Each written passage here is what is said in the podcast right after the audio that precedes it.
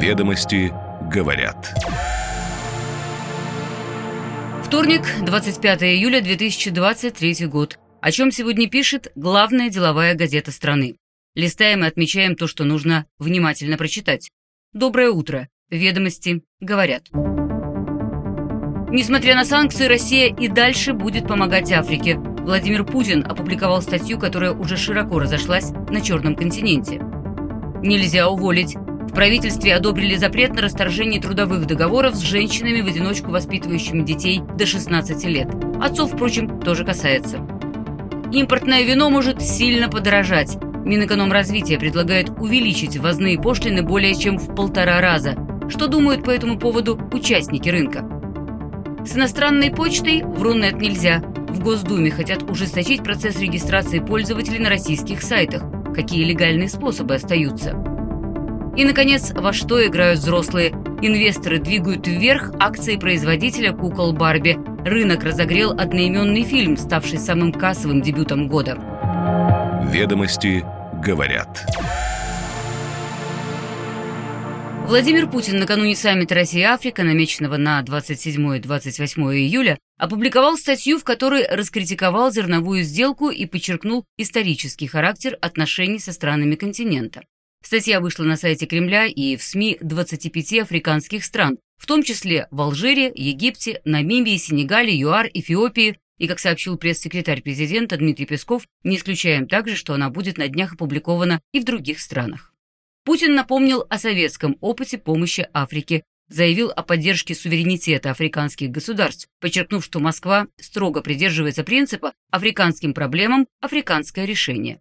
Значительная часть статьи посвящена недавним событиям вокруг зерновой сделки. Президент подчеркнул, что она не принесла особых результатов. Почти за год с Украины было экспортировано без малого 33 миллиона тонн грузов, из которых более 70% поступило в страны с высоким уровнем доходов, включая Евросоюз. А на долю таких стран, как Эфиопия, Судан, Сомали, а также Йемен и Афганистан пришлось менее 3% от общего объема, менее 1 миллиона тонн.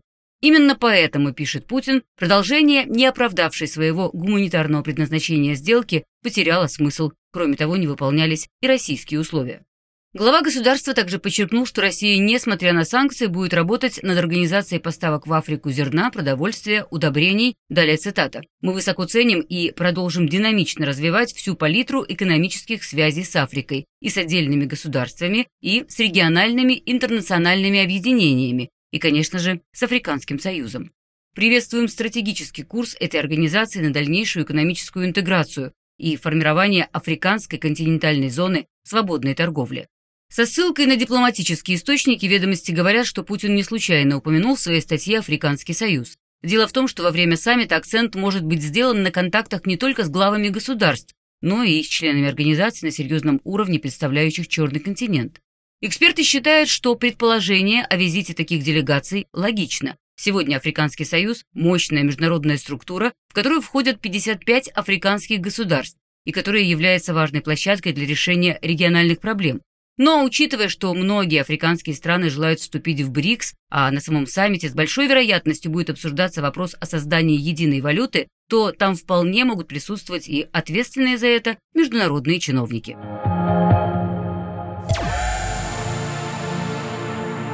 В правительстве поддержали предложение запретить расторжение трудовых договоров с матерями-одиночками, воспитывающими детей до 16 лет.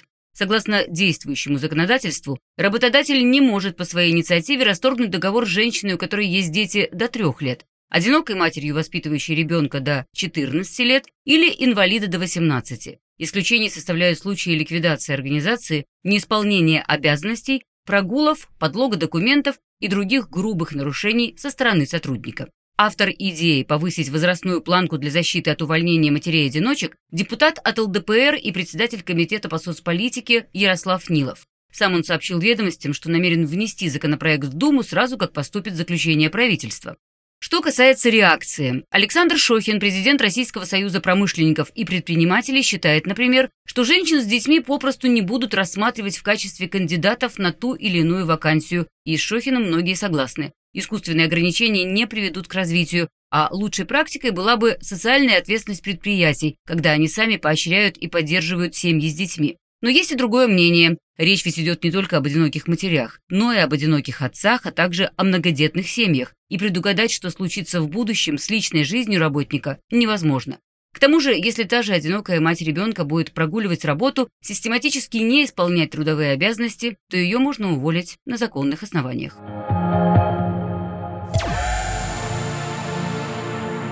Минэкономразвития предлагает увеличить пошлины на ввоз импортного вина более чем в полтора раза. Подготовлен уже и проект постановления правительства, который предусматривает повышение ставок для вина из недружественных стран с нынешних 12,5 до 20%, но не менее полтора доллара за литр.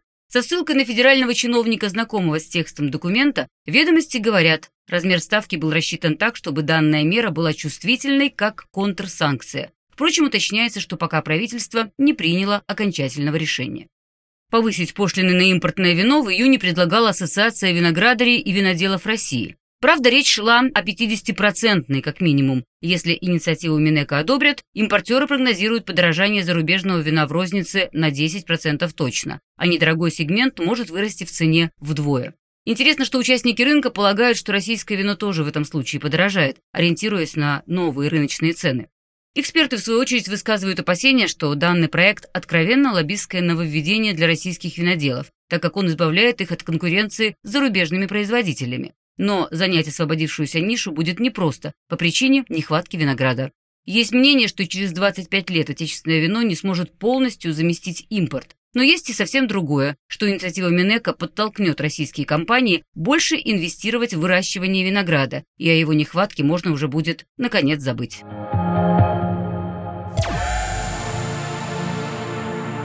Госдуме предложено запретить регистрацию на российских сайтах с использованием иностранных электронных почтовых сервисов. Это следует из поправок к ряду законов, подготовленных депутатом Госдумы от «Единой России» Антоном Горелкиным. И по информации с сайта Думы, сегодня законопроект будет рассмотрен во втором чтении. Речь идет о порядке регистрации пользователей на сайтах в случае, если там есть опция регистрации, уточнил ведомостям глава Комитета по информационной политике Александр Хинштейн поправках предусмотрено только четыре легальных способа. По номеру телефона российского оператора связи, через единый портал госуслуг, через единую биометрическую систему или же с использованием иной информсистемы, обеспечивающей авторизацию пользователей сайтов. Под иной информсистемой подразумеваются российские сервисы, например, ВКонтакте, или почта на российских сервисах, например, Mail.ru. Будут ли ограничения по способам регистрации касаться сайтов только из реестра новостных агрегаторов, не уточняется. Но юристы поясняют, из текста следует, что касается это любых владельцев сайтов, которые занимаются авторизацией пользователей. Впрочем, санкции для тех, кто не обеспечит возможность регистрации перечисленными способами, в поправках не прописаны. Как уточнил сам автор Антон Горелкин, это случится позже, после оценки правоприменительной практики. Ведомости говорят, что у экспертов есть вопросы к депутатам. Примеру, не совсем ясно из поправок, возникает ли такая же обязанность, если авторизация носит добровольный характер. Проводится, к примеру, для получения новостной рассылки или для лучшей персонализации доступа. Юристы полагают, что обязательность идентификации пользователя логичнее было бы проводить не по самому факту наличия функции авторизации на сайте, а скорее по ее целям. Подробнее о предполагаемых нововведениях уже в печатной и электронной версиях газеты.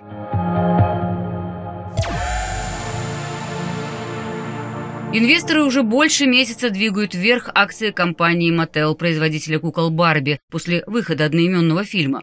С начала года бумаги подорожали на 21%, а 24 июля скупать их начали еще в примаркете, и рост усилился с открытием торгов в Нью-Йорке.